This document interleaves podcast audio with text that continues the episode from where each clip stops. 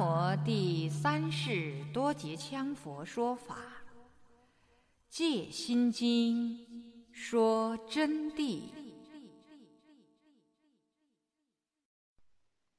各位听友，欢迎您继续收听今天的《戒心经》说真谛。我们今天将从第六十四页第二段开始恭诵。般若实相，众生个个具有，又是前面的语言了。人人都具有般若实相，人人都具有真如，人人都具有佛性，人人都具有如来藏心，人人都具有如来法身。人人都具有自己的本来面目，同一个东西啊，不是说这么多名词，它是很多东西，就是一个，它有很多代名词，众生个个具有，皆因无始无明业障盖蔽，不得显现。什么原因又有了又没有呢？是你累生累劫无始无明，就是说无始以来你的业障把你盖到了。你会说，那我最早的时间呢，还是盖到的吗？我给你们讲了，你们只要自己去回忆，没有哪一个是最早的时间，只能说无始。从有你们以来，已经是无始了。我举一个例给你们听，你们自己去回光返照想一想。这里姓黄的、姓唐的、姓李的、姓江的等等，对不对？你们个人的姓，你们就可以想，连你们家族你都推算不完，还不说叫你用电子计算机。我只要你用心头想，你都想不到底。只要你想一想，你们最早的那个老祖先人是哪个，你就没办法了。但是，事实上有你存在啊！你现在就是坐在这儿的。但是你们的老祖先人是谁呢？你说我不晓得他名字。好。不晓得他名字也算是嘛？你就推嘛，最早的那个，只要你说大概是一个什么样的人，我马上就问你。既然有他，就有生他的父母，对不对？那么你说没有他，没有他咋会有你呢？就连这个都叫做无边无始。所以，只有释迦世尊用无边、无始、无名、无有法界边际等等，他彻见法性真如。就我刚才给你们讲的，你们自己一推算就知道了。说法性无边，确实无边。我不是举过一些例子吗？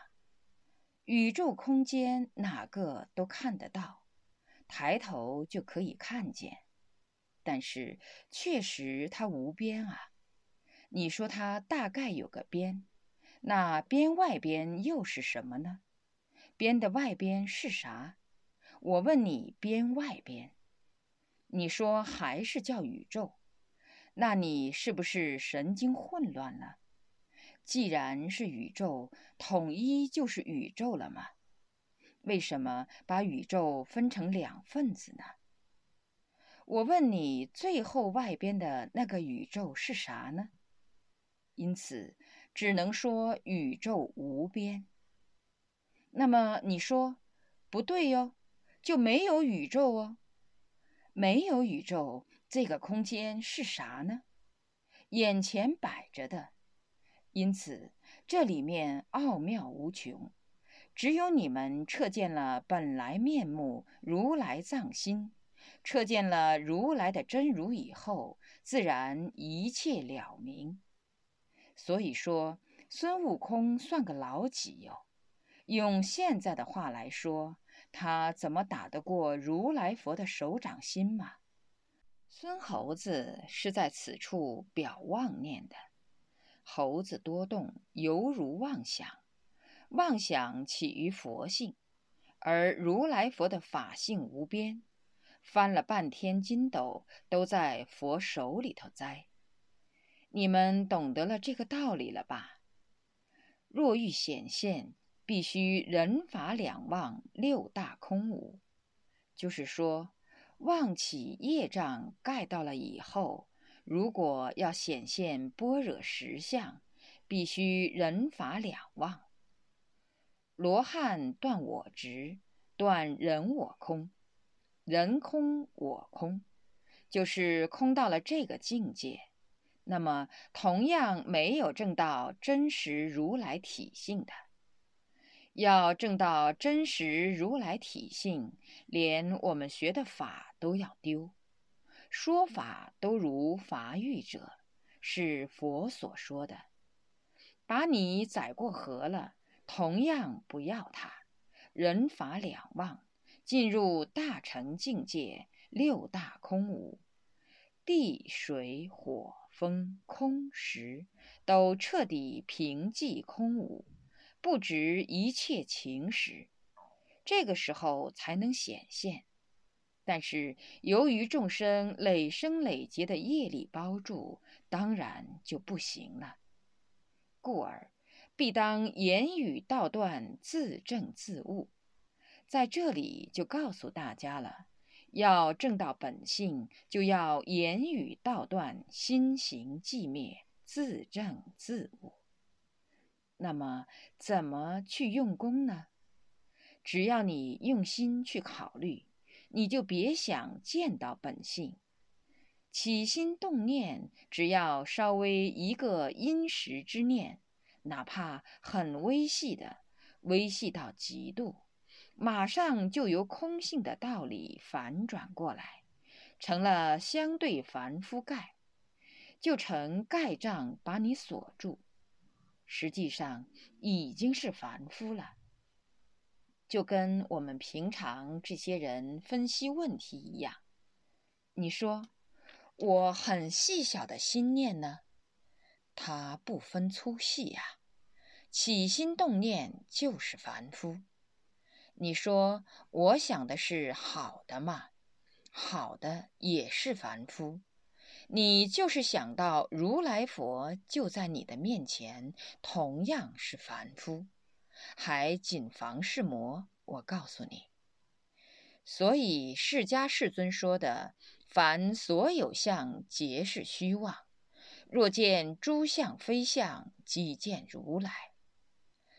一切现象。”随便多庄严的诸佛菩萨都是虚妄的，见到一切现象不执着才是如来。见到一切现象，我们不执着、不动念头的时间，就是前念已去，后念没有升起来，于中无执。那么此时就是般若智照，照见实相本体。那么实相本体是什么样子？无相。就我刚才给你们讲的，有相就有念头，就有分别的嘛，就有凡夫心识的嘛。没有凡夫心识，它就是无相的境界，并且要无相无不相那个境界，才是不生不灭的。所以，佛性是三轮体空，那个境界里头哪里有过去、未来、现在？没有，什么都没有。那个境界哪里还有啥生死、时间的长短？什么都没有。因此，古代很多人在入定的时候，一坐就几十年。那么近代？有做几年的、几十天的，虚云法师在鸡足山一坐就是几十天。他的弟子水果师，台湾的那个广钦老和尚，一坐就几个月，因为他一入进去以后就空了。其实你问他，他是弹指之间。虚云老法师有天煮芋头吃，刚刚把柴禾塞进去，他看到那个水已经开了。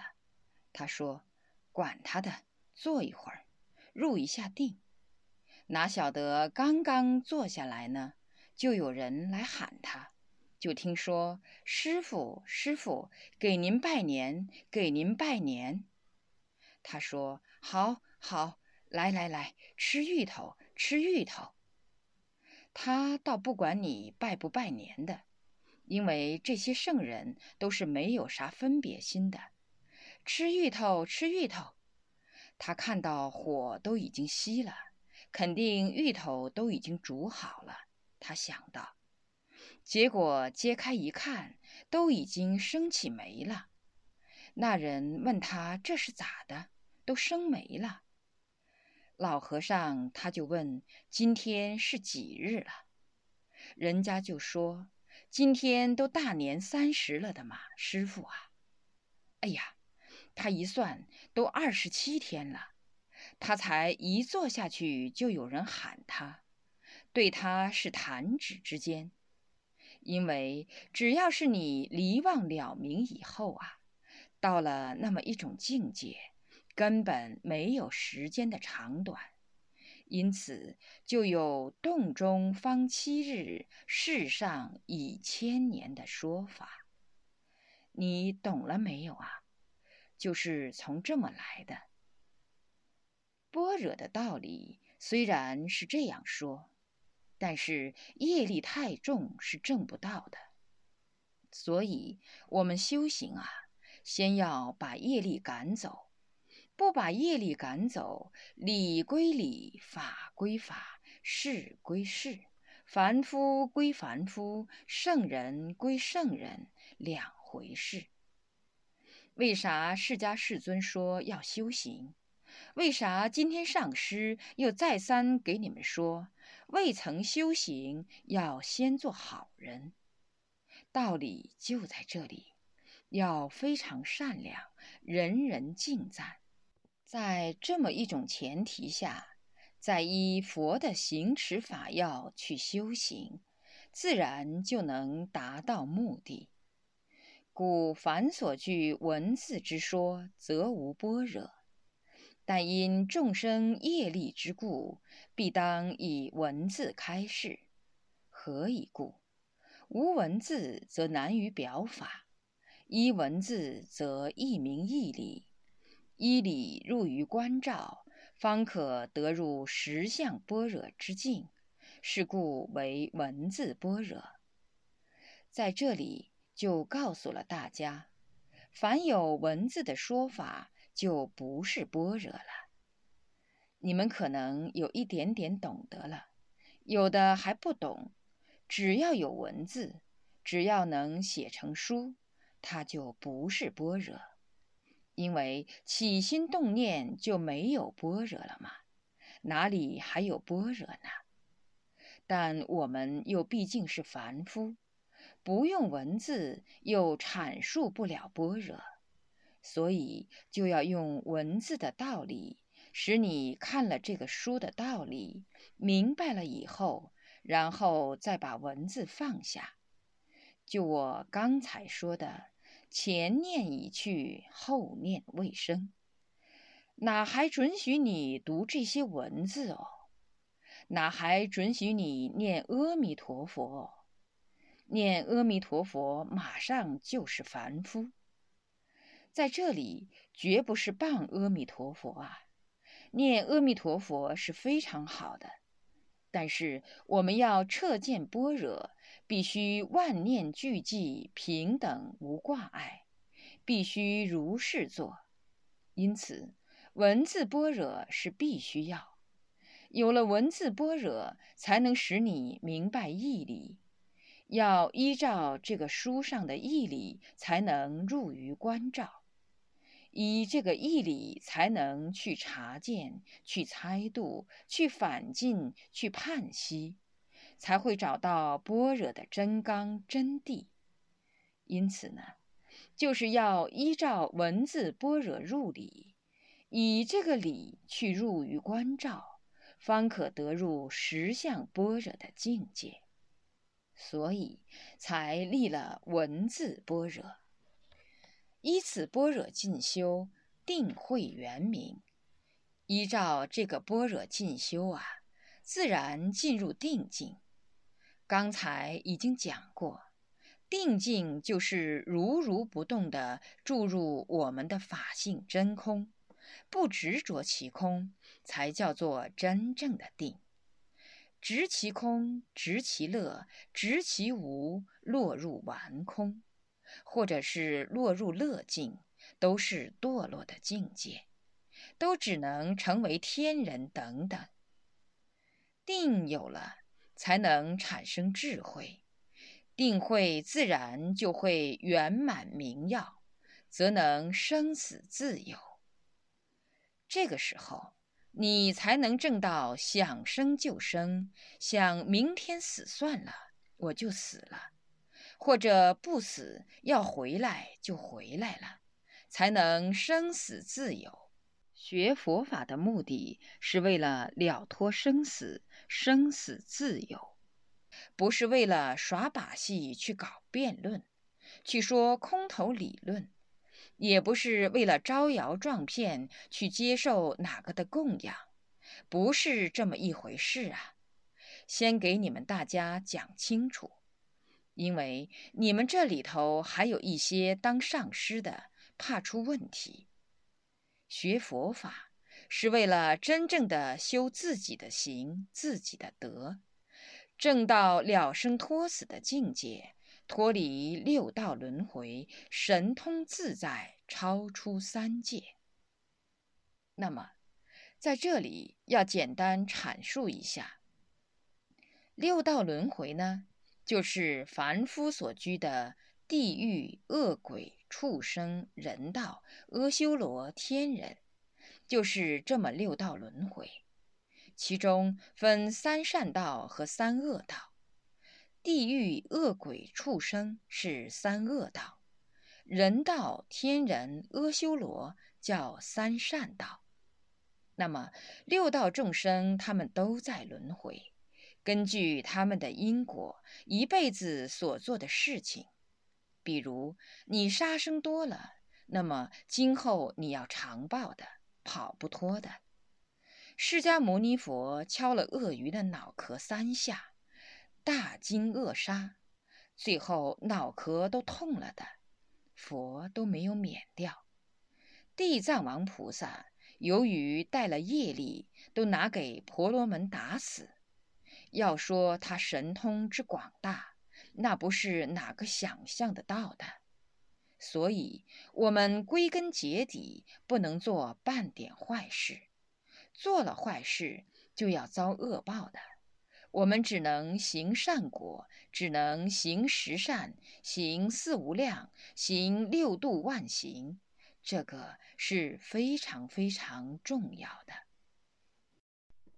说到这里以后啊，还要给你们阐述什么叫做三界，怎样超出三界。有很多法师动辄就说：“我跳出三界外，不在轮回中。”那么三界，同学们要懂得啊。三界指的是欲界、色界和无色界这么三界。欲界呢，首先有两种所套，首先有两种，就是凡夫生死往来的世界，就是指的我们这个世界，包括上至天堂之所六欲天，中至四大部洲。这些都是欲界来主管，下至地狱都是。那么欲界有二大束缚，有两大欲境，是啥东西呢？是淫欲和食欲。第二是色界，色界离了淫欲和食欲了，它在欲界之上，就比欲界高一层。虽然离欲了。但是它是有色之物体，如宫殿、物质等等，不是你们人的形象了啊！它是以禅定的深浅而所证到的境界，正入四禅之境。他是这样子正入的境界，这就是色界。而且它的奇色妙境，只能说是离欲和识，但它同样有一种心识控制的享受，有形体有形象，这是色界。那么无色界呢？无色界就更高一层了，它是无物质之体，无形无相无色，完全靠自己内证功夫的禅定进入四禅之上。即超入无色之境，这种无色界的境界有定力，但是是外道定力，而未断除我执之相，是自己的功夫偏差予以执着，然后才进入的。它完全是处于一种心识禅定的享受。这个身体灭了，那边进入心识禅定的境界。所以，他这个世界啊，是找不到方位的，没有任何方位。但在佛书上，为了言权起见呢，也做了譬喻，有四空处之说，就是这么样。这叫做无色界。因此，三界就是这个道理。你们经常看到“三界”这个词，三界就宽了。尤其是进入无色界，就不是普通的杂念，只能说它还有我执、心之神识，所以没有了脱生死的。这些往往有时候就是天人的境界了，甚至于超过普通天人，上八洞大乐金仙都不能和他们比的。但他们享受完一切寿命以后啊。所讨回的果报，同样堕落于轮回之中，因此为了脱生死。听到这里以后，你们学佛就要有正知正见，不要陷入这种凡夫境界，更不要张口就说哪个是罗汉，哪个是菩萨，谨防连三界的上层众生都比不上，谈何容易哦！就拿我来说，我都是惭愧之心。我今天跟你们讲，你们就更应该惭愧，要以惭愧之心来学习一切。要向哪个学习？在座的同学要向黄老，指慧辉老居士学习。他处处一颗惭愧之心，但是他的修正啊，非常之好。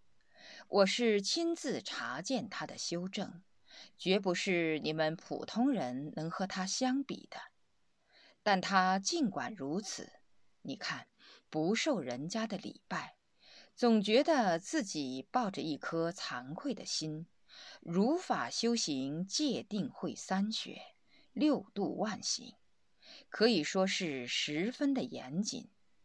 整天基本上不是抱着佛书，就是做佛事，随时随地睡着了都于光明之中观修。我亲自查见，这个真是不简单的啊。那么你们的功夫比起这位老年人差得很远，所以就要很惭愧的、很谦虚的去学习。学习人家的精神，观照般若，既是观照一切有为和无为诸法的智慧。就是说，观照般若啊，主要是拿来观照一切有为法和无为法诸法的智慧。有为法，我刚才讲了，凡是六道轮回之中存在的一切，称为有为法。无为法，即是了生脱死的真谛境界，对诸法了察分明，就是以这个关照来了解分明，把它认清楚，无误无漏，没有一点错误的，没有一点漏掉的地方，见其本质。于此以观照般若，观照经地，那么见到它的实实在在的真相本质，再来观照经地。这个观照般若，主要关照的是经文的圣意与世俗的二谛，就是生与死、世俗二谛的本来面目，名观照般若。这就叫观照般若啊。大制度论说，指诸法实相会，这是引用的大制度论是这样说的：指诸法实相会，就是观照般若，就是说，知道一切诸法的实相。就我前面讲的实相之境。只要你观照到诸法实相的境，就叫观照般若。观照之对象指真谛和俗谛。那么，观照的对象到底是什么东西？这里指的是真谛和俗谛。谛是理，我刚才已经讲过了。真谛就是真理，我们的如来藏心。我们的真如，我们的法性，俗谛就指所有文字、一切察见之经书和世俗的一切事情。观照般若来了彻他们中间的这么一个互融关系，依真谛而成全于俗谛，在这里就是要依于真谛成全于俗谛。好好听。很不容易听懂啊，因为你们有些文化素质太差，就是以真谛的道理去成全于俗谛，去把俗谛弄清楚，以俗谛全力于真谛，以俗谛来建立真谛的理。比如说这个书，它就是一个俗谛，因为它写文字就是俗谛。但借俗谛才能全力真谛的理，如果离开俗谛，就无话可说了。包括说的语句也是俗谛，不然把它说不出来。二者均不可离，这两个是不可离的，均不可执，但又不能执着，不能离开他们，又不能执着。不离者而所依，不离呢，就要依傍他们；不执者而所空，不执着呢，就是明白他的理而不执着，就自然进入空有无念的境界。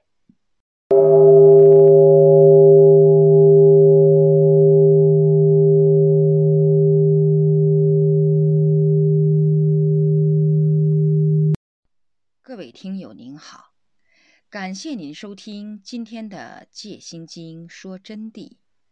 我们今天恭送的是第六十四页到第七十一页的部分内容。我们下周再会，感谢您的收听。